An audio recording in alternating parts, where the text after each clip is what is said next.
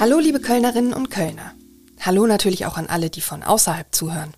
Ich bin Sarah Brasak und unterhalte mich in Talk mit K jede Woche mit Menschen aus dieser Stadt.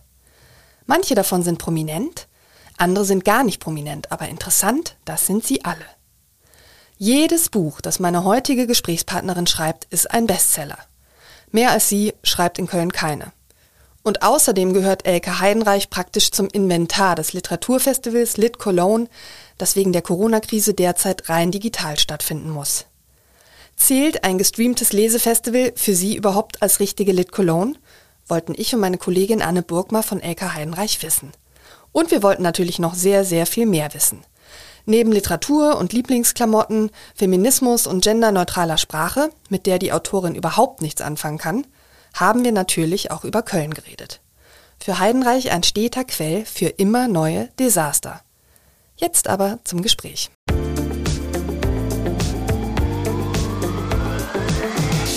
Herzlich willkommen in unserem Studio, liebe Frau Heidenreich. Sehr gerne. Ich höre, ich bin die Erste hier.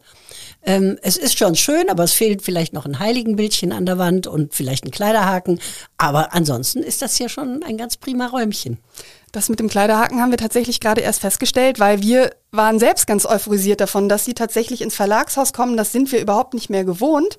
Aber da sie ja geimpft sind und äh, ich und meine Kollegin Anne Burgmann, die hier mit im Studio sitzt, hallo Anne. Hallo Sarah. Hallo wir auch einen Schnelltest gehabt haben, ähm, haben wir gedacht, das können wir jetzt gefahrlos wagen. Und ich muss sagen, es ist sehr, sehr viel schöner, als das über Teams oder Zoom oder sonstige Sitzungen Ja, für mich doch auch. Ich sitze doch auch seit einem Jahr in Käfighaltung wie so ein Huhn und komme gern mal raus und bin jetzt bei dem Regen hierher gefahren in eure Prachtbude und sitze sehr gerne hier mit echten lebenden Menschen.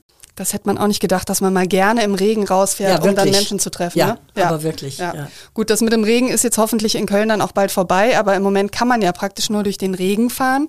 Ähm, aber das ist ein anderes Thema. Wir möchten nämlich heute über das Thema Literatur sprechen und Anlass dafür ist die Lit Cologne, die gerade in Köln stattfindet.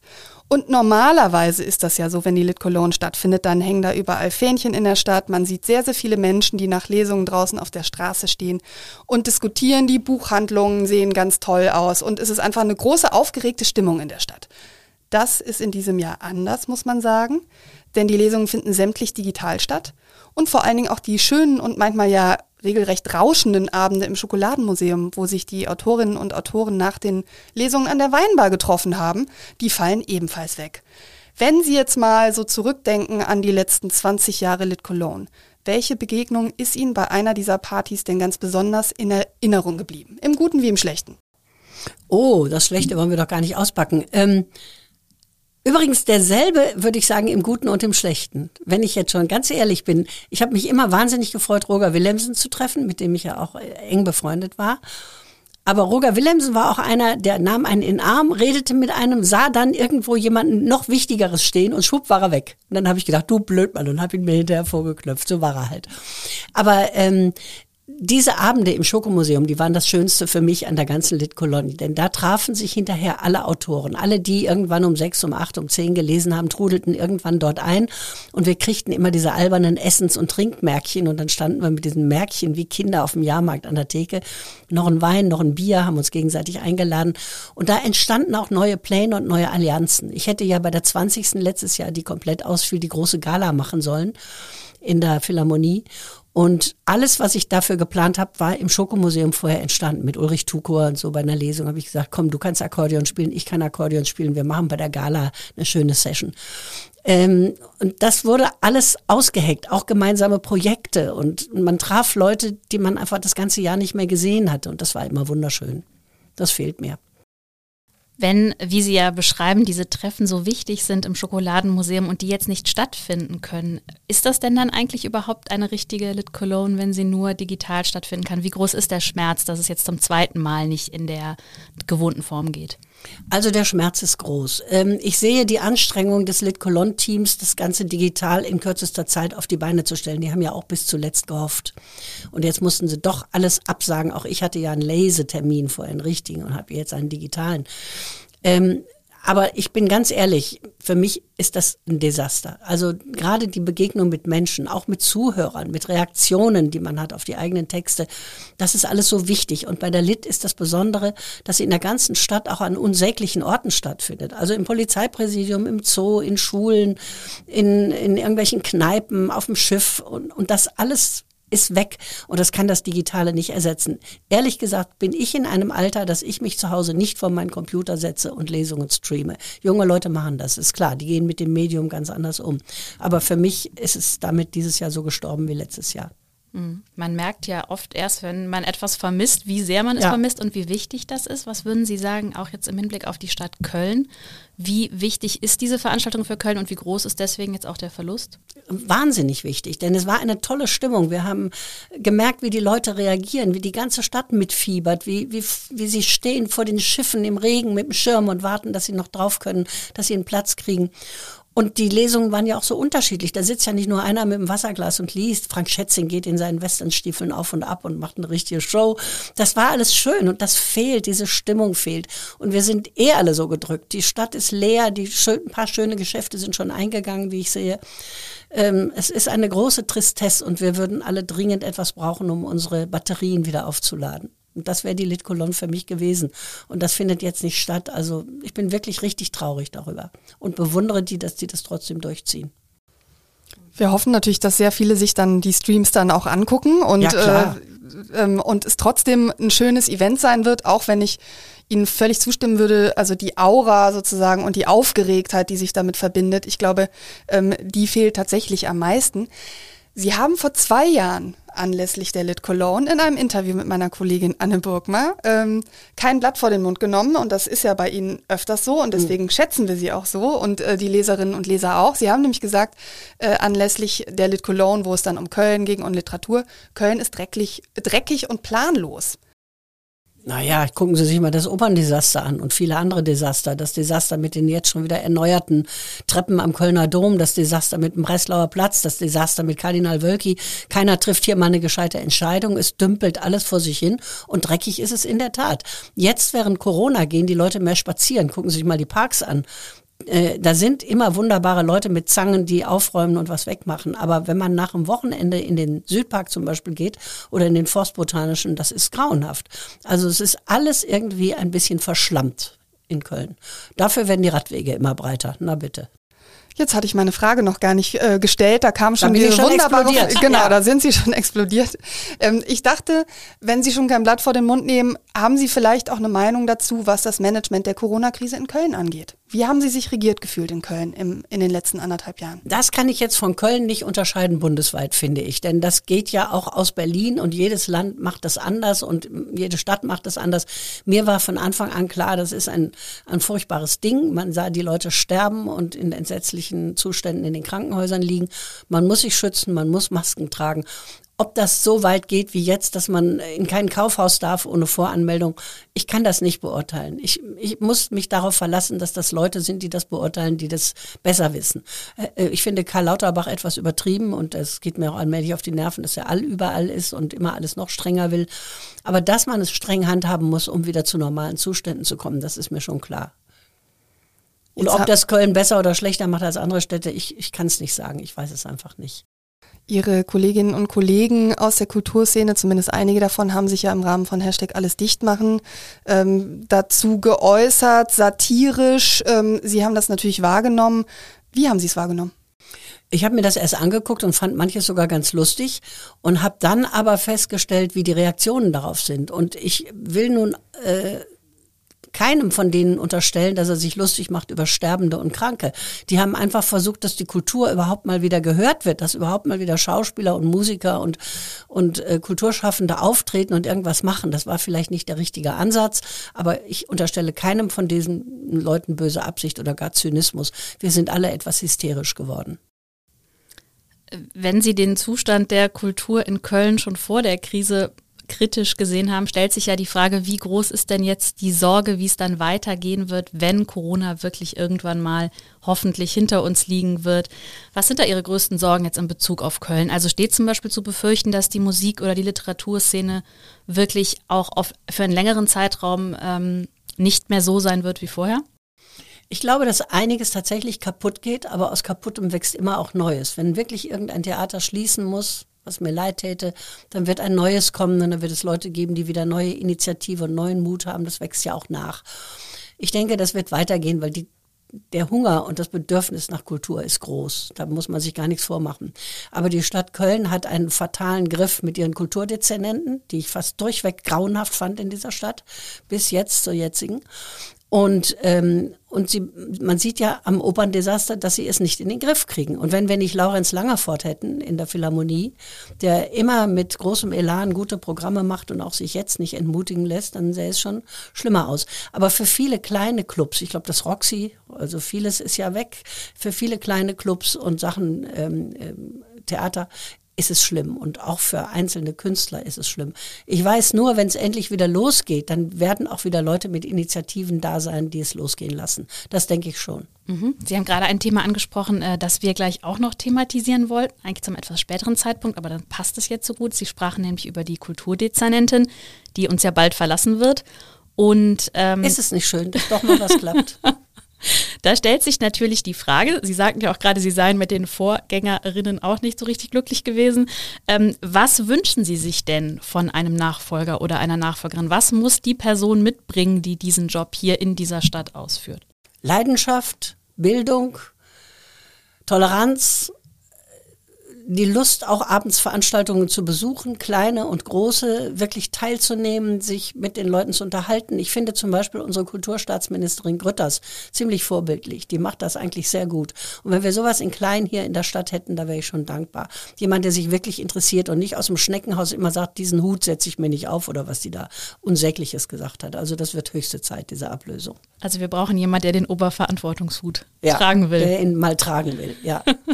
und jemand, der sich auch bei Veranstaltungen blicken lässt. Diese Kritik habe ich jetzt auch rausgehört, wenn ja. ich das mal negativ formuliere in Bezug auf. Ja, äh, fände ich nicht schlecht, ja, dass mal in Konzerten oder in, im Theater sichtbar ist, dass man überhaupt merkt, dass sie da ist. Sie ist immer nur dann da gewesen, wenn es irgendwas äh, wieder gemeckert wurde. Ich will mich jetzt nicht an dieser Person aufhängen, aber ich hatte nie das Gefühl, dass in Köln die Kultur eine wirklich wichtige, gute Rolle spielt, außer bei denen, die sie wirklich machen.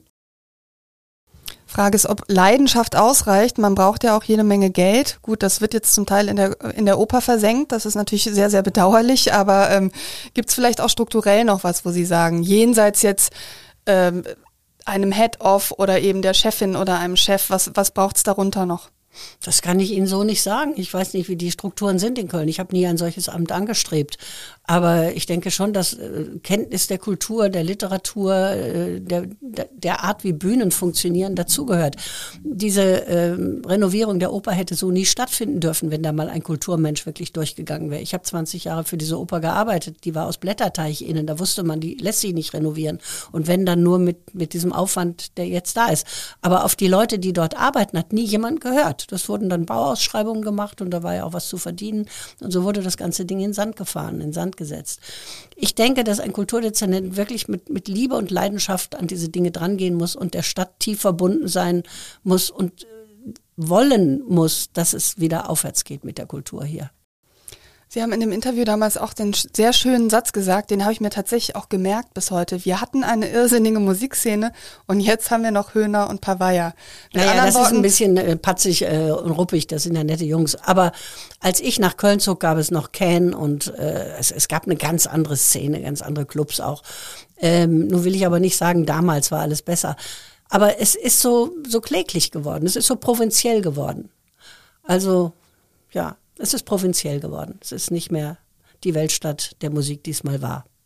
Dafür ist die Kunst jetzt etwas präsenter. Dann lassen Sie uns nochmal über die Literatur sprechen. Sie werden ja bei der Lit Cologne leider eben nicht vor Publikum, sondern digital, aber es wird eine Lesung geben, nämlich mit Ihrem ähm, Buch Männer in Kamelhaarmänteln. Da kann ich direkt mal sagen, dass ich vorher gar nicht so genau wusste, was Kamelhaarmäntel eigentlich sind. Das musste ich mir erstmal ergoogeln.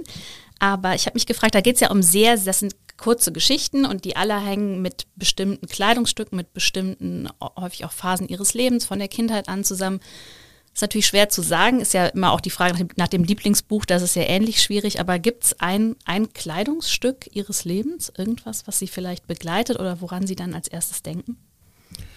Eigentlich nicht, aber es ist seit ich 17 oder 18 war nie mehr ohne schwarze Lederjacke abgegangen. Die hat mich immer begleitet und die begleitet mich auch jetzt noch, wo ich auf die 80 zugehe. Und es wird wohl nie äh, keine schwarze Lederjacke in meinem Leben geben. Aber ein Kleidungsstück, was ich ewig lange mit mir rumzerre, nicht. Es gibt eine Sache in Köln, habe ich mal vor Seit wann haben wir den Euro? Also ich habe es noch in Mark bezahlt. 2002. 2002, also dann war es in den 90ern, habe ich für 9 Mark im Karstadt am Ausgang von einem Wühltisch eine Plüsch Tigerfellhose gekauft. Und die habe ich immer noch und immer, wenn ich es zu Hause gemütlich haben möchte, was ja jetzt bei Corona sehr viel und häufig der Fall war, dann tröste ich mich mit meiner für neun Mark bei Karstadt auf dem Wühltisch gekauften Tigerfellhose, in der fühle ich mich wohl und glücklich und die begleitet mich nunmehr also schon länger als 20 Jahre und die macht es auch noch zehn Jahre. Tatsächlich ist ja in der Corona-Krise sehr viel über Kleidung diskutiert worden. Deswegen ist es witzig, dass Ihr Buch auch in dem Zeitraum rausgekommen ist. Stichwort Jogginghose oder wie Sie dann haben, also die, die, die Tigerhose. Und viele haben ja nun gemerkt, dass sie sich jetzt eben nicht nur für sich selbst schön gemacht haben, wie das ja dann immer heißt. Ne? Ich mache das für mich und so, aber jetzt merkt man eigentlich. Nichts äh, macht man. Ja. Genau, nix. Wie ist das bei Ihnen? Also ähm, merken Sie einen Unterschied, äh, was das Thema Laissez-faire angeht? Genießen Sie das sogar oder sagen Sie, nee, ich freue mich auf die Gelegenheit, Möglichkeiten, wo man auch nochmal einen Lippenstift oder eben ein Kleidungsstück äquivalent auflegen darf. Also ich habe in meinem ganzen Leben noch keinen Lippenstift besessen. Ich schminke mich privat überhaupt nicht, außer manchmal einen kleinen Kajalstich auf die Augen, Strich, damit die nicht so blass aussehen. Ähm, ich bin sowieso jemand, der immer nur geschminkt wird im Fernsehen, wenn ich Auftritte habe, im Privatleben nicht. Was ich aber mache, ist ähm, nicht schlampig rumlaufen zu Hause, wenn ich arbeite. Wenn ich meine Küche putze oder die Schränke aufräume, wir haben ja alle sehr viel aufgeräumt in den letzten Monaten, dann habe ich die Tigerhose an und irgendein schlabberiges T-Shirt. Aber wenn ich an meinem Schreibtisch sitze, bin ich immer anständig angezogen. Das ist äh, äußere Ordnung macht innere Ordnung. Das ist ein altes Prinzip von mir. Auch der Schreibtisch ist immer aufgeräumt. Der äh, Papierkorb ist leer, wenn ich anfange. Das heißt, da lasse ich mich nicht gehen. Aber wenn ich auf dem Sofa liege, stundenlang lese und mittags um vier schon mein erstes Glas Wein trinke, da ist die Tigerhose gerade recht. Aber Schminken und Kämmen ist ja bei mir sowieso kein Thema. Jetzt hängen Sie an Ihrer Tigerhose, das haben wir schon gemerkt, an der schwarzen Lederjacke auch. Aber sind Sie grundsätzlich ein Typ, der sagt, ähm, ich hänge an vielen Kleidungsstücken so sehr oder an Schuhen, dass also bis sie auseinanderfallen, werden sie dann auch getragen oder sagen Sie durchaus auch, ich lass dich jetzt gehen. Ich hatte zwei Jahre Spaß an dir und jetzt reicht's auch. Ja, ich bin nicht der große Wegschmeißtyp. Was ich habe, habe ich immer sehr, sehr lange, bis es wirklich auseinanderfällt. Auch aus Faulheit, weil ich nicht gerne einkaufen gehe. Ähm, ich bin die, die, ich war sehr viel auf Lesereisen und überhaupt sehr viel auf Reisen in den letzten 20 Jahren. Und dann habe ich immer unterwegs eingekauft, wenn ich in einer Stadt war, die nicht meine ist. Ich komme in einer fremden Stadt an, mittags um zwei in Mannheim oder was weiß ich wo, habe abends eine Lesung und den Nachmittag strome ich durch die Fußgängerzone. Da habe ich Zeit, da ist nichts, da ruft mich keiner an. Und da kaufe ich mir dann Sachen. Und das sind oft Sachen, die die Welt wirklich nicht braucht. Wo ich zu Hause denke, das war jetzt gar nicht nötig, aber es hat dich jetzt an diesem Tag so verführt. Aber grundsätzlich habe ich mehr Klamotten, als man braucht, weil ich so viele Jahre im Fernsehen war und da habe ich mir schon immer ein bisschen Mühe gegeben. Ähm, ich habe die Sachen sehr, sehr lange und ich habe jetzt in der Corona-Zeit gemerkt, ich habe viel zu viel und habe aussortiert, weggeschmissen, verschenkt, äh, in den Kleidersack getan. Also Marie Kondo hätte jetzt mehr Freude an mir als vorher. Sehr gut, ja, ich glaube, das ging auch vielen so. Ja, das glaube ich auch. Wie kam es denn? Also es gibt ja auch Menschen, die sagen, Kleidung, das ist mir egal. Ne? Gerade wenn man sagen möchte, man sei äh, an, äh, intellektuell, man will sich mit sowas nicht beschäftigen, das sind ja alles nur Oberflächlichkeiten. Was entgegnen Sie solchen Leuten und warum haben Sie da, also das ist ja eine Entscheidung sagen, ich mache das zum Thema eines ganzen Buches. Ja, ich, ich würde sagen, ähm, Kleidung ist mir überhaupt nicht egal. Kleidung ist keinem egal. Wir wollen anständig aussehen und wir wollen gewärmt werden und es soll ein Stoff sein, der nicht aus Plastik ist und uns an den Beinen klebt, wenn wir aufstehen. Kennen wir doch alle diese synthetischen Röcke. Äh, Mode ist mir egal. Mir ist völlig egal, ob grün modern ist oder rot, ob die Röcke lang sein sollen oder kurz. Man kriegt nur dann ja gar nichts anderes, wenn etwas Mode ist. Es ist alles grün und kurz. Aber Kleidung ist mir nicht egal. Und ich habe das Buch geschrieben, weil ich gemerkt habe, dass an Kleidungsstücken Erinnerungen hängen. An einen schönen Abend, an einen schrecklichen Abend. Das kennen wir auch alle. Overdressed, underdressed, man war falsch angezogen. Man hat bei einem Rendezvous was Falsches an und dann kann der noch so gut küssen, der Kerl, wenn es hinten klemmt. Es ist alles, ist einfach nichts. Unterwäsche spielt eine Rolle, ob man schöne Wäsche anhat oder nicht. Man fühlt sich einfach schöner. Und warum Menschen im Theater Kapuzenpullover tragen, habe ich auch noch nie begriffen. Und über all das wollte ich mal schreiben. Müssen wir noch einmal, ich habe es ja eben schon gesagt, die Kamelhaarmäntel, die waren mir vorher gar kein Begriff, die haben es ja sogar auf den Titel geschafft. Doch ein wichtiger Stoff, wie ich Kaschmir, weiß, ich weiß ja jetzt auch, warum Sie die nicht mögen, aber erklären Sie es doch nochmal den äh, Zuhörerinnen und Zuhörern, die das Buch noch nicht gelesen haben. Es ist eine kleine Geschichte im Buch, die von meinem Vater handelt und ich fand diese Überschrift so schön, Männer in Kamelhaarmänteln, dass das ganze Buch danach heißt, weil es ja um Kleider geht. Und auf dem Titel ist eine androgyne Frau abgebildet, das ist Frida Kahlo, die später sehr, sehr weiblich aussah in ihren opulenten Kleidern und Rosen im Haar. Und hier ist sie ein junges Mädchen und trägt einen Anzug. Das war noch vor ihrem schweren Unfall und hat die Haare kurz. Das, und das ist Kamelhaarfarben, was sie da anhat. Und man weiß nicht, ist es ein Mann, ist es eine Frau. Also Kleidung macht ja was mit uns. Sie macht uns schöner, sie verändert uns. Wir ziehen uns männlich an oder weiblich, die Lederjacke oder das Seidenkleid. Und die Kamelhaarmäntel hatte mein Vater immer. Und die waren damals aus diesem Kamelhaarstoff eben äh, beige. Die waren weit und lässig und so hat er sie auch getragen. Und heute sehe ich Männer in kleinen, kurzen, taillierten Mäntelchen. Das ist ja eh alles so knapp und eng geworden, die nur bis zum Knie gehen. Und das finde ich so abscheulich, dass ich sage, Schluss mit Kamelhaarmänteln. Wenn die so aussehen, heute will ich keine mehr sehen. Die müssen so sein, wie mein Vater war. Weit und lässig. Sie schreiben auch, das ist auch am Anfang abgebildet, dieses T-Shirt, ähm, dass Sie ein T-Shirt tragen heute, auf dem steht Protect me from what I want. Das ist ja interessant. Warum brauchen Sie denn Schutz vor etwas, was Sie selber gerne wollen? Haben wir das nicht alle? Dieser Spruch ist von Jenny Holzer und das habe ich mir bei einer Jenny Holzer Ausstellung gekauft, dass wir uns Dinge wünschen, die dann, wenn sie eintreffen, eher fatal sind als schön, dass man sich manchmal das Falsche wünscht. Und ähm, das ist bei mir oft so gegangen. Ich wünschte mir, ich hätte das und das oder ich wäre mit dem und dem zusammen und wenn es dann kam, war es nicht das, was ich mir gewünscht habe. Und ich fand diesen Spruch, Protect me from what I want, einfach gut genug für ein T-Shirt und für den Vorspruch eines Buches über Kleider. Es soll auch ein anderes T-Shirt gegeben haben von Ihnen, auf dem stand Never underestimate the power of an extremely pissed off woman. Also unterschätzen Sie niemals die Macht einer Frau, die extrem angepisst, angepisst ist. ist. Genau. Ähm, das gab es aber nicht. Ähm, Sie müssen nicht alles eins zu eins nehmen. Diese ganzen Geschichten sind nicht autobiografisch. Sie sind haben mit mir und meinem Leben und meinem Denken zu tun, aber es ist nicht alles wahr. Ich ist ein anderer. Also auch das ist kein Buch über mich, sondern ein Buch über Kleider. Dieses T-Shirt habe ich erfunden.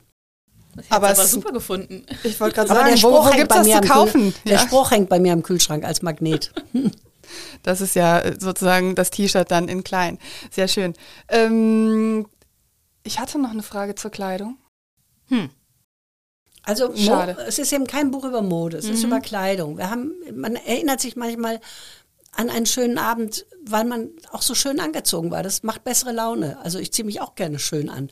Ich bin nur nicht so fürs Aufgedonnerte. Und Influencer brauche ich dazu auch nicht.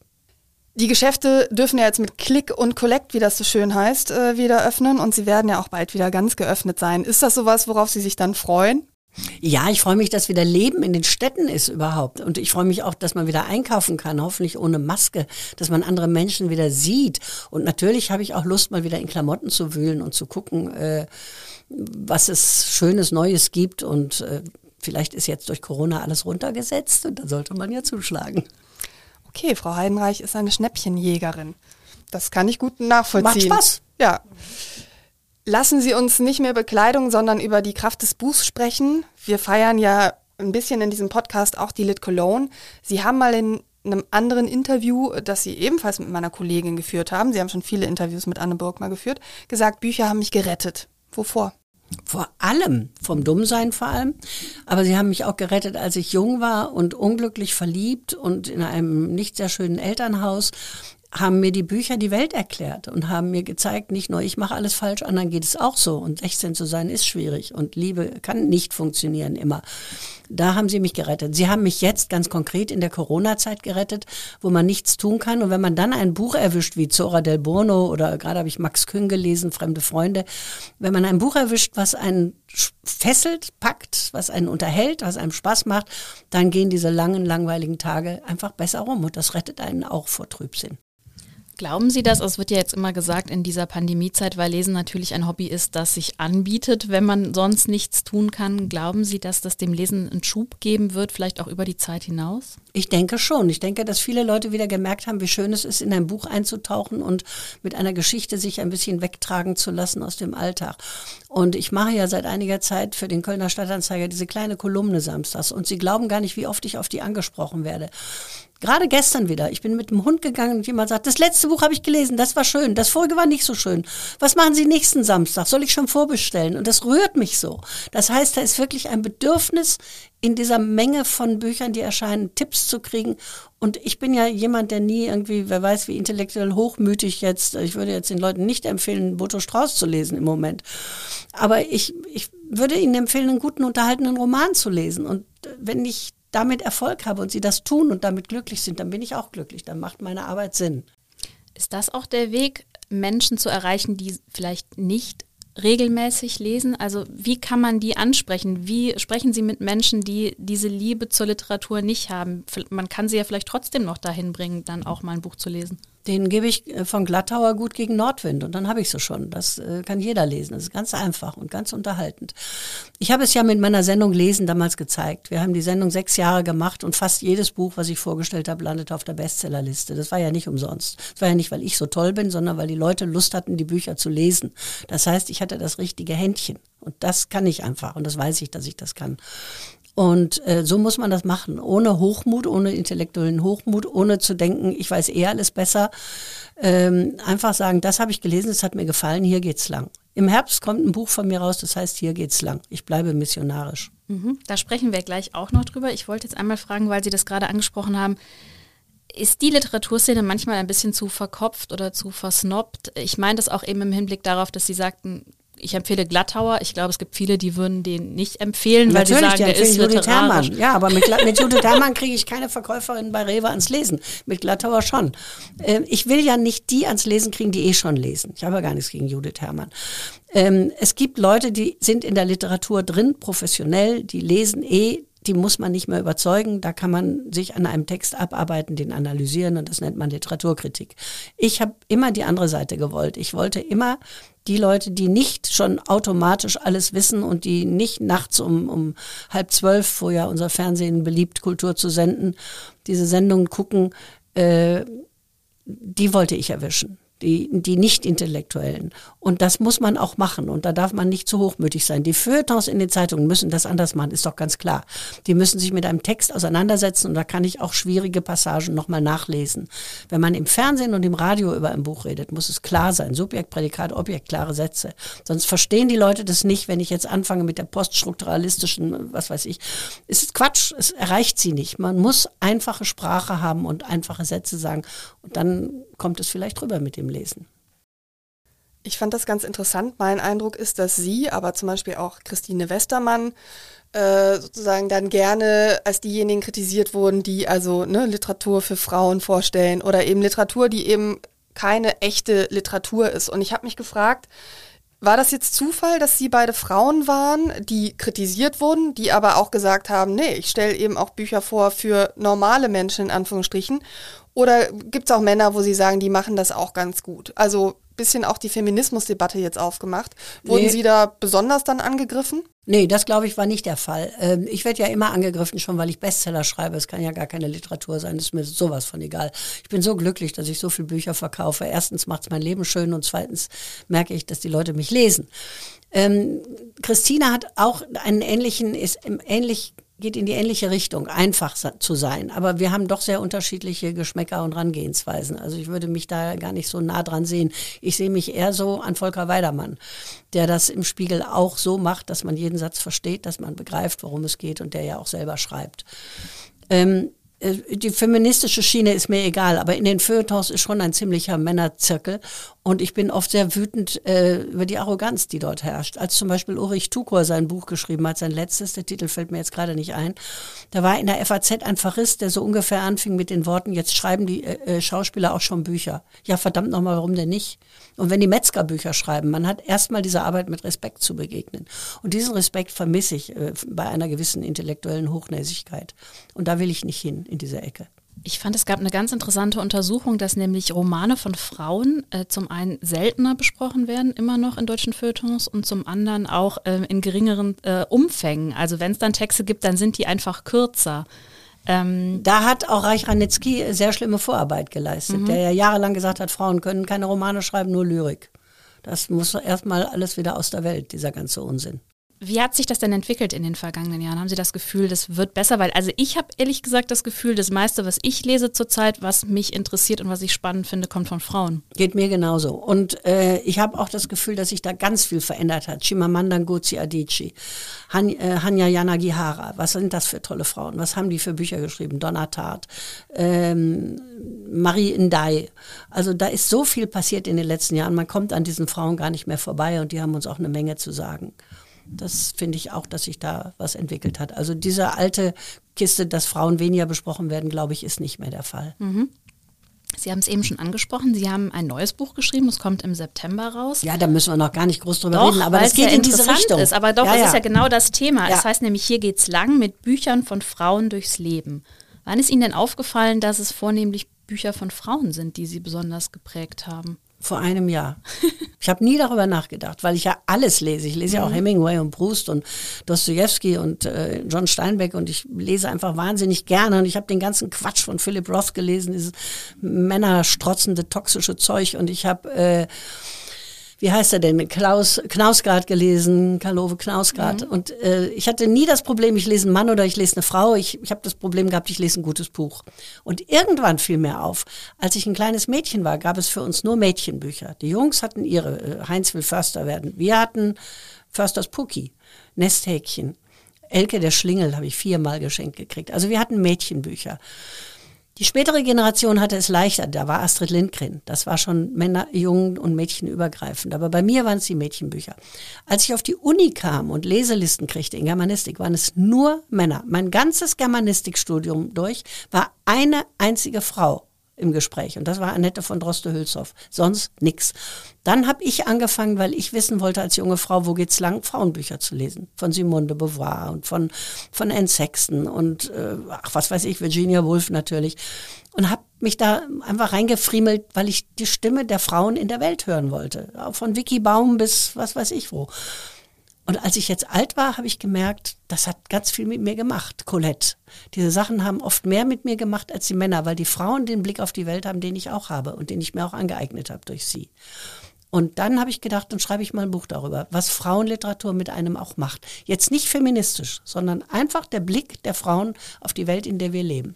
Also um noch einmal bei Knausgard zu bleiben. Er hat fast 5000 Seiten geschrieben, Leben, Lieben, Kämpfen, Spielen, Sterben über sein Leben. Tove Ditlevsen, die Dänin, hat 400 Seiten in drei Bänden über ihr Leben, Kindheit, Jugend und wie heißt das dritte nochmal? Ähm, Abhängigkeit oder so ähnlich. Also äh, wie es mit ihr bergab ging durch mhm. den Drogenkonsum. Auf 400 Seiten ist all das auch drin. Und das ist mir dann letztlich näher als dieser ausufernde Blick des Mannes, der mich irgendwann nicht mehr interessiert es eine Schriftstellerin, die Sie besonders geprägt hat oder deren oder ein Werk vielleicht, ein, ein Roman, der so besonders für Ihr Leben entscheidend prägend war? Drei. Äh, eine Schriftstellerin mit Sicherheit Carson McCullers, die ich in meiner Jugend entdeckt habe und die ganz, ganz wichtig für mich war, für, für die Selbstfindung, wer ich bin. Ein Roman, Die Wand von Marlene Haushofer, über das Verhältnis Mann, Frau, Brutalität, Natur, Mensch. Und eine Dichterin, als 1996 die kleine Polin Wisława Szymborska den Nobelpreis kriegte für Literatur, hatte ich den Namen überhaupt noch nie gehört. Bin in den Laden gegangen und habe gesagt, ich hätte gerne diese Polin da, weil ich nicht mehr wusste, wie man das ausspricht. Habe die Gedichte gelesen und die haben mich seitdem nie mehr verlassen. Ich bin sehr viel rumgereist und habe aus diesen Gedichten Lesungen gemacht, weil ich wollte, dass die jeder kennenlernt. Die haben mich sehr geprägt, diese drei. Ich fand das sehr interessant, was Sie eben gesagt haben zum Thema, ähm, weil diese Frauen eben meinen Blick auf die Welt haben. Mir ging das äh, vor zwei Jahren bei einem Festival so mit Musik. Das war nämlich ein Festival, wo 50 Prozent weibliche Künstlerinnen, also es gab eine Quote.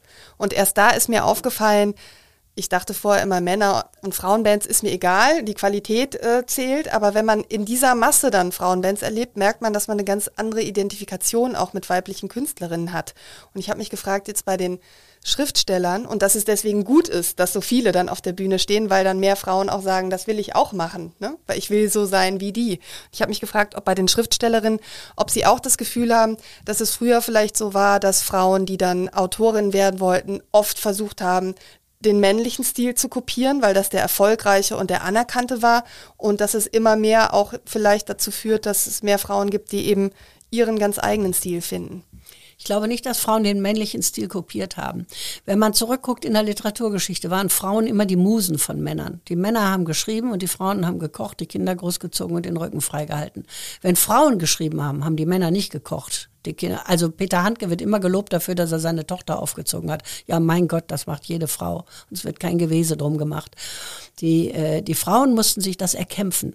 Und ähm, ich habe mal einen Text darüber geschrieben, wie unendlich viele Frauen daran gescheitert sind, gleichzeitig Frau zu sein, Geliebte, begehrt zu werden, aber auch intellektuell zu sein, schöpferisch zu sein, künstlerisch zu sein, Mutter zu sein, Ehefrau zu sein. Es geht fast nicht. Sylvia Plath hat sich mit 32 Jahren und zwei Kindern im Nebenzimmer das Leben genommen, mit dem Kopf im Backofen. Anne Sexton hat Autoabgase in der Garage äh, auf sich einwirken lassen, bis sie tot war. Virginia Woolf tut sich Steine in die Jackentaschen Flaschen und versenkt sich in einem 50 Zentimeter tiefen Fluss. Also das ist Legion. Äh, Alfonsina Storni springt ins Meer und bringt sich um. Andere erschießen sich, nehmen Gift. Warum haben so viele Frauen es nicht geschafft, zu überleben in diesem Bereich der Kunst? Weil sie keinen hatten, der ihnen hilft. Das wird jetzt langsam besser. Oder man verzichtet auf Familie, Ehe, Kinder und zieht sein Künstlertum durch. Das wäre die andere Möglichkeit. Aber Männer hatten immer jemanden, der ihnen den Rücken frei hält, Frauen nicht. In der Corona-Krise merkt man jetzt natürlich, dass es mit der Gleichberechtigung dann auch wieder nicht mehr so weit her ist. Klar. Man dachte, man hätte Fortschritte gemacht, aber es sind wieder die Frauen, die sich natürlich kümmern. Es wird immer so sein. Wir kriegen die Kinder und wir sind den Kindern näher und wir stillen die Kinder und die Kinder sind um die Mutter rum. Das wird der Mann niemals ersetzen können. Er kann Partner sein, er kann mithelfen. Aber letztlich, pff, ich weiß nicht, ob das, die Gleichberechtigung muss, glaube ich, ganz anders angegangen werden. Ganz anders. Es muss bei der Bezahlung anfangen. Äh, aber das ist jetzt wieder ein weites anderes Thema. Nee, aber das ist interessant. Ich fand nämlich auch interessant, dass Sie eben gesagt haben, es sei jetzt gar nicht, also es sei nicht aus feministischer Sicht das neue Buch geschrieben. Wie stehen Sie denn zu der Frage? Würden Sie sich selbst als Feministin bezeichnen? Nein, eigentlich nicht. Ähm, ich bin ich bin ein Mensch, der Menschen völlig gleichberechtigt sehen möchte. Ich bin keine Feministin. Ich weiß nicht, was man darunter versteht. Äh, Simone de Beauvoir war auch keine.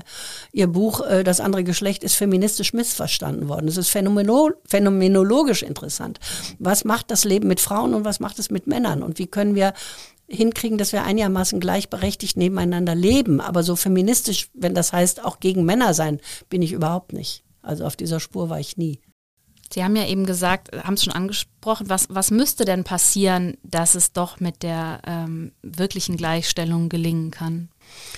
Die Mütter müssten die Söhne anders erziehen, nicht zu solchen kleinen Machos und solchen kleinen Wichtigtouren, wenn sie das in Italien sehen, was die Söhne alles dürfen und die Töchter alles müssen. Das ist noch in, mitten in Europa noch genau wie vor 100 Jahren. Vielleicht in Deutschland ein bisschen anders, aber also es fängt bei der Erziehung an. Es fängt bei der Bezahlung an, bei der Ausbildung, bei der Chancengleichheit. Das geht nicht immer noch nicht, dass wenn ähm, mehrere Kinder sind, dass die Jungs die Ausbildung kriegen und die Mädchen lernen äh, Haushaltsschule. Das ist ja immer noch bei vielen Familien so.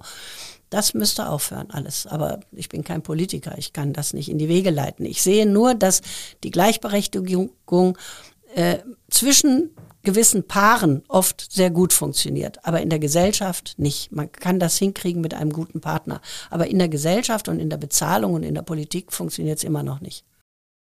Ich glaube, es würden sich einige Feministinnen durchaus missverstanden fühlen, weil die eben sagen, naja, es ist so, wir kämpfen für Gleichberechtigung, freuen uns, wenn Männer da auch ein Teil für sind und streiten im Übrigen ja auch dafür, dass Männer problemlos bei ihrem Arbeitgeber Elternzeit und ja. zwar länger äh, Klar, einreichen können, was richtig. immer noch ein Problem ja. ist. Also ja. den Feminismus in diesem Sinne würden Sie aber schon unterstreichen. Ja, aber die Männer wollen das ja manchmal auch gar nicht. Ne? Ich glaube, viele Männer wollen das gar nicht. Aber viele machen es ja inzwischen schon. Das ist schön, ist gut. Wenn das dann auch genau gut bezahlt wird, ist okay.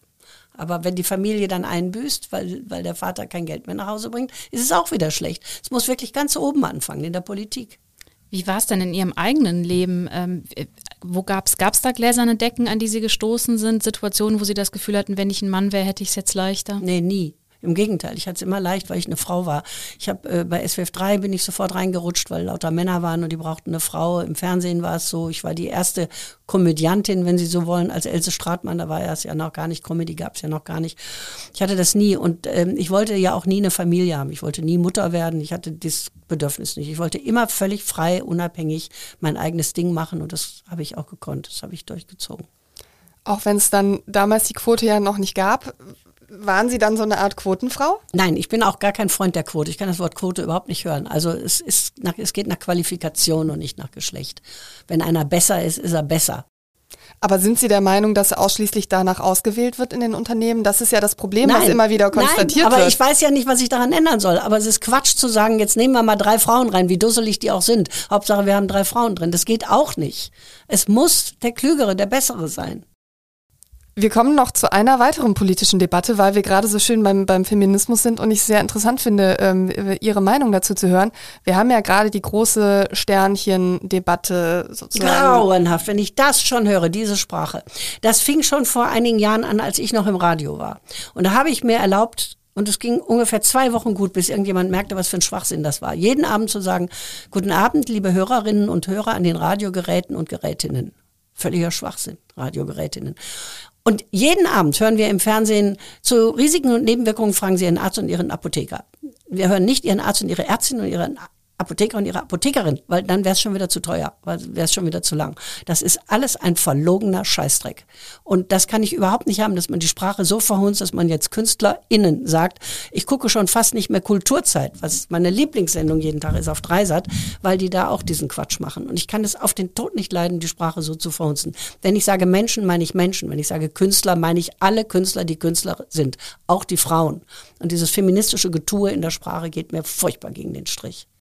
Aber ist es, ich meine, es gibt ja auch da Untersuchungen, dass Sprache natürlich auch unser Denken beeinflusst natürlich und dass es natürlich einen Unterschied macht, ob man jetzt Künstlerin sagt, weil Nein, macht es nicht. Ein Künstler ist ein Künstler. Ob der männlich oder weiblich ist, stellt sich dann heraus und ich gucke mir erstmal die Arbeit an und bei der Arbeit ist mir völlig egal, ob das ein Mann gemacht hat oder eine Frau. Ich gucke mir diese Kunst an, ich höre mir diese Musik an, ich lese dieses Buch und hinterher gucke ich, wer hat's gemacht? Ach, eine Frau, ach, ein Mann. Das spielt doch erstmal gar keine Rolle. Das ist schon eine Abwertung und Einschätzung von vornherein. Dies kann nur eine Frau sein, dies kann nur ein Mann sein. Ich will das überhaupt nicht haben. Ich finde das ganz schrecklich. Also ich bin da vehement dagegen und äh, lade gern den Zorn der ganzen Nation dafür auf mich. Ist mir vollkommen egal. Ich werde das niemals sagen und werde diesen, diese Sprachverhunzung nicht mitmachen. Natürlich duldet man keine Willkür in der Sprache, bitte. Keine herabwürdigenden Worte, keine ähm, beleidigenden Worte, keine Worte aus der Kolonialzeit, keine äh, diskriminierenden Worte. Aber wenn man jetzt anfängt, Frauen und Männer sprachlich so zu unterscheiden, was für einen Sinn macht dann die Kunst noch? Wollen die Frauen nur weibliche Künstlerinnen sein? Die wollen auch Künstler sein. Künstler. Und dann kann man immer noch sehen, hat eine Frau gemacht, hat ein Mann gemacht. Aber das ist doch alles hysterisch, was da jetzt passiert. Also ich finde, wir leben in sehr hysterischen Zeiten. Man könnte aber auch argumentieren, ist nicht hysterisch, sondern eben historisch so, dass die männliche Form gewählt wurde. Ja. Und, man, und jetzt eben Frauen sagen, warum eigentlich? Sehen wir eigentlich nicht mehr ein, wir sind jahrhundertelang benachteiligt worden Ach, und man sieht es auf dem Feld der Sprache. Ich versuche einfach nur ja, noch ja. Äh. Äh, sozusagen die Argumente auch ähm, hervorzuholen, die ich auch berechtigt finde im Übrigen, dass man sagt, Sprachverhunzung hin oder her, das ist das eine, aber auf, auf der Machtebene äh, sozusagen versteht man den Anspruch vielleicht. Also ich verstehe ihn nicht, nein. Daran schließt ja ein bisschen an, das haben wir ja auch häufig die Diskussion, nehmen wir jetzt mal ein sehr prominentes Beispiel, Astrid Lindgren, Pippi Langstrumpf, ähm, die da eben noch von ähm, nicht einer Südseekönigin gesprochen hat. Ähm, das ist jetzt in den neuen Büchern anders. Wie stehen Sie denn dazu? Das Grauenhaft, auch sowas. Literatur mhm. nachträglich bereinigen geht gar nicht. Wir können heute keine kolonialistischen oder sonstigen Romane mehr schreiben. Aber wenn bei Dr. Doolittle, der liebe Dr. Doolittle von Joe Lofting in dem Kinderbuch aus den 20er Jahren, aufbricht in den Wald, um den Negerkönig zu heilen, dann ist es halt der Negerkönig. Und man kann jedem Kind erklären, das sagt man heute nicht mehr, aber damals hat man das gesagt. Und dieser Hugh Lofting war ein so antirassistischer und wunderbarer Mensch, der hat damit nichts Böses gemeint. Das ist ein Wort, das seine Vergangenheit hat und das es jetzt nicht mehr gibt mit Recht. Das ist okay. Aber dein Kinderbuch zu verändern und das alles rauszustreichen, dieser Negerkönig hat nämlich ein Problem, der will weiß sein. Und Dr. Doolittle geht dahin und macht ihm klar, dass es viel schöner ist, schwarz zu sein, als diese blassen Weißen also antirassistisch. Und jetzt kommt es und der darf so nicht mehr heißen. Also mir stehen da die Haare zu Berge, bei nachträglicher Klitterung auch, erst recht. Dass man das heute nicht mehr schreiben würde, ist doch selbstverständlich. Aber es ist fast 100 Jahre alt, also ich bitte Sie. Das ist also dann, wenn ich es richtig verstehe, ein Plädoyer auch von Ihnen zu sagen, das Buch ist ein historisches Dokument. Natürlich. Das muss man auch als solches behandeln, ähnlich wie Denkmäler in der Stadt von ja. Kolonial- oder Kriegsherren, die man auch nicht entfernen sollte, sondern dokumentieren, was daneben stellen und sagen, der hat das und das auch angestellt. Kann man machen, man kann sie auch entfernen, das ist mir egal. Oder was dazu tun, um zu erklären, was es ist. Denkmäler ist auch wieder eine andere Sache als Bücher finde ich. Bücher sind ja ein in sich geschlossenes Kunstwerk. So ein Denkmal für irgendeinen Idioten, wenn da irgend noch ein Adolf Hitler rumsteht, das tut er ja nun nicht, oder ein Saddam Hussein, das kann natürlich weg. Das ist doch klar. Diese Menschen verehrt man nicht mehr, die haben sich selber verehrt. Die haben dafür gesorgt, dass sie auch noch als Denkmal da stehen. Das braucht man, wenn die Diktatoren weg sind, nicht mehr. Aber ein Kinderbuch, was mal sehr beliebt war, hunderttausendfach verkauft, jetzt nachträglich zu reinigen, da reicht ein neues Vorwort und dem Kind eine Erklärung geben aber dann lässt man das Buch im Original. Ich würde gerne noch ein Thema ansprechen, das haben Sie eben auch eher in einem Nebensatz gesagt, nämlich als es um Kultursendungen ginge, ähm, wenn die dann spät abends laufen. Äh, wir sprachen eben über die Kultur in Köln. Mich würde mal interessieren, wie ist es denn um die Kultur im Fernsehen bestellt bei uns? Sie waren ja früher häufiger im Fernsehen, jetzt Sie haben im Schweizer Fernsehen noch, ähm, nehmen Sie noch teil an einer Literaturkritik-Sendung, aber wie ähm, gerade natürlich ja die öffentlich-rechtlichen mit ihrem Auftrag, wie sehr kommen Sie dem nach aktuell noch? Kläglich wenig, finde ich, sehr wenig. Also wenn Kultur- oder Literatursendungen oder Opern, dann meistens sehr spät abends. Äh, und das erreicht dann eben nicht alle. Leute, die abends müde sind, die den ganzen Tag gearbeitet haben, haben auch ein Bedürfnis nach solchen Sendungen. Das ist alles viel zu spät. Ähm, ich, und auch ein bisschen wenig, finde ich. Und auch nicht mit leichter Hand. Das ist dann immer gleich so schwer und so gediegen und wieder nur für Abiturienten. Ich weiß es nicht. Man müsste, ich habe mal vorgeschlagen, früher nach jeder Heute-Sendung oder nach jeder Tagesschau zwei Minuten oder drei Minuten ein Gedicht von verschiedenen Künstlern. Äh, Mosaik hat gerade damit angefangen, den WDR 3. Morgens vor den 9 Uhr Nachrichten um 10 vor 9 ein Gedicht, das höre ich immer mit großem Vergnügen. Ähm, das könnte man, sowas könnte man machen, dass im Hauptsendeprogramm plötzlich der Finger auf Kultur, auf Literatur gelegt wird und dass da ein Stück Literatur ist. Ich hätte so viele Ideen dazu, wie das aussehen müsste, was für Gedichte man da nehmen könnte oder was für Texte. Ganz kurz, drei Minuten für die Kultur jeden Abend, das wäre es schon. Dass man mal zeigt, das ist uns wichtig. Nicht, ihr kriegt ja eure Sendung um 23.50 Uhr. Das ist ihnen nicht wichtig. Das ist ja auch was, was in der Corona-Krise sehr viel nicht nur von Künstlern, sondern der ganzen Gesellschaft so gesehen wird, dass Kunst eben auch systemrelevant ist. Und Ihr Vorschlag lautet ja zur Primetime sozusagen Dinge, ja. die sonst äh, nicht in der Öffentlichkeit sind, dann ja. richtig in den Fokus zu rücken. Ja, das wenn es relevant auch für Musik ist, gelten. Ja. Wenn, ja, natürlich. Wenn es relevant ist, dann bitte etwas früher und etwas ernsthafter und, und mit etwas mehr Elan und mit etwas mehr Schwung und nicht immer so versteckt in irgendwelchen Nischen. Lassen Sie uns zum Ende des Gesprächs nochmal auf die Lit Cologne kommen. Sie werden dort ja lesen, nicht vor Publikum, aber Trostlos. im Stream. Wie, hm. wie machen Sie sich trotzdem schön? Mit der extra Flasche Wein oder Ihrem Lieblingskissen nicht. oder vielleicht der Tigerhose nee, sogar? gar nichts. Ich sitze da einfach und äh, versuche ähm, gute Laune zu haben und zu lesen in ein Nichts hinein, ohne in Gesichter zu gucken. Ich mache es gerne, weil ich glaube, wenn die Leute sich freuen und das dann hören, für die tue ich's, aber für mich ist es äh, schwer, das so im luftleeren Raum zu machen. Aber ich mach's. Aber Sie haben eben erzählt, dass Sie in der Schweiz waren und da jetzt eine äh, Lesung hatten nach längerer Zeit. Vor echten Menschen. Genau. Wie war das denn Theater? jetzt wieder? Großartig. Beschreiben Sie das mal zum Abschluss. Ich bin mit dem Auto in die Schweiz gefahren zum Solothurner Literaturfest. Das ist ähnlich wie die Lit Cologne und da passiert auch ganz viel nur digital. Aber sie hatten die Erlaubnis für drei Lesungen mit jeweils 50 Menschen im Theater und eine von den dreien war ich. Und äh, dann habe ich da gelesen und habe echten Applaus gehört, echte Gesichter gesehen und ich war ganz glücklich und es war wunderschön nach so langer Zeit. Vielleicht letzte Frage zum Schluss. Nächstes Jahr gibt es ja auch noch eine Lit Cologne. So wollen wir das zumindest hoffen, dass das finanziell äh, möglich ist. Ähm, träumen Sie sich einfach mal ein Jahr nach vorne. Sie können jetzt nicht Allianzen schmieden im Schokoladenmuseum. Sie werden aber ja sicherlich in irgendeiner Form beteiligt sein. Wie werden wir die Lit Cologne nächstes Jahr erleben?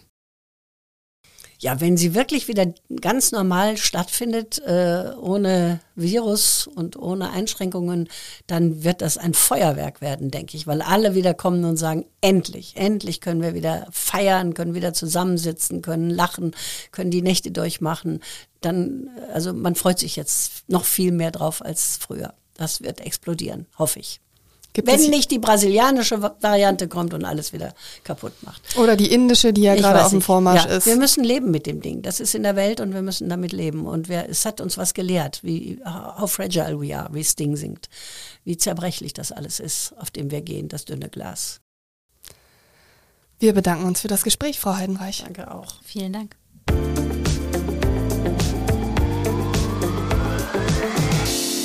Ich möchte an dieser Stelle neben weiteren Folgen von Talk mit K unter anderem mit dem Autor Frank Schätzing oder dem Kriminalbiologen Marc Benecke, auch den Wirtschaftspodcast Economy mit K meines Kollegen Martin Dovideit empfehlen. Außerdem natürlich die Wochentester, das wöchentliche Newsformat mit Wolfgang Bosbach und Christian Rach. Alle diese schönen Podcasts finden Sie auf unserer Internetseite, konkret unter ksda.de slash podcast oder indem Sie das Stichwort Kölner Stadtanzeiger bei einer Podcast-Plattform Ihres Vertrauens eingeben. Sie können die Podcasts dort auch kostenfrei abonnieren, um keine neue Folge zu verpassen. Ich melde mich nächste Woche wieder und sage bis dahin Tschüss und auf Wiederhören. Talk mit K.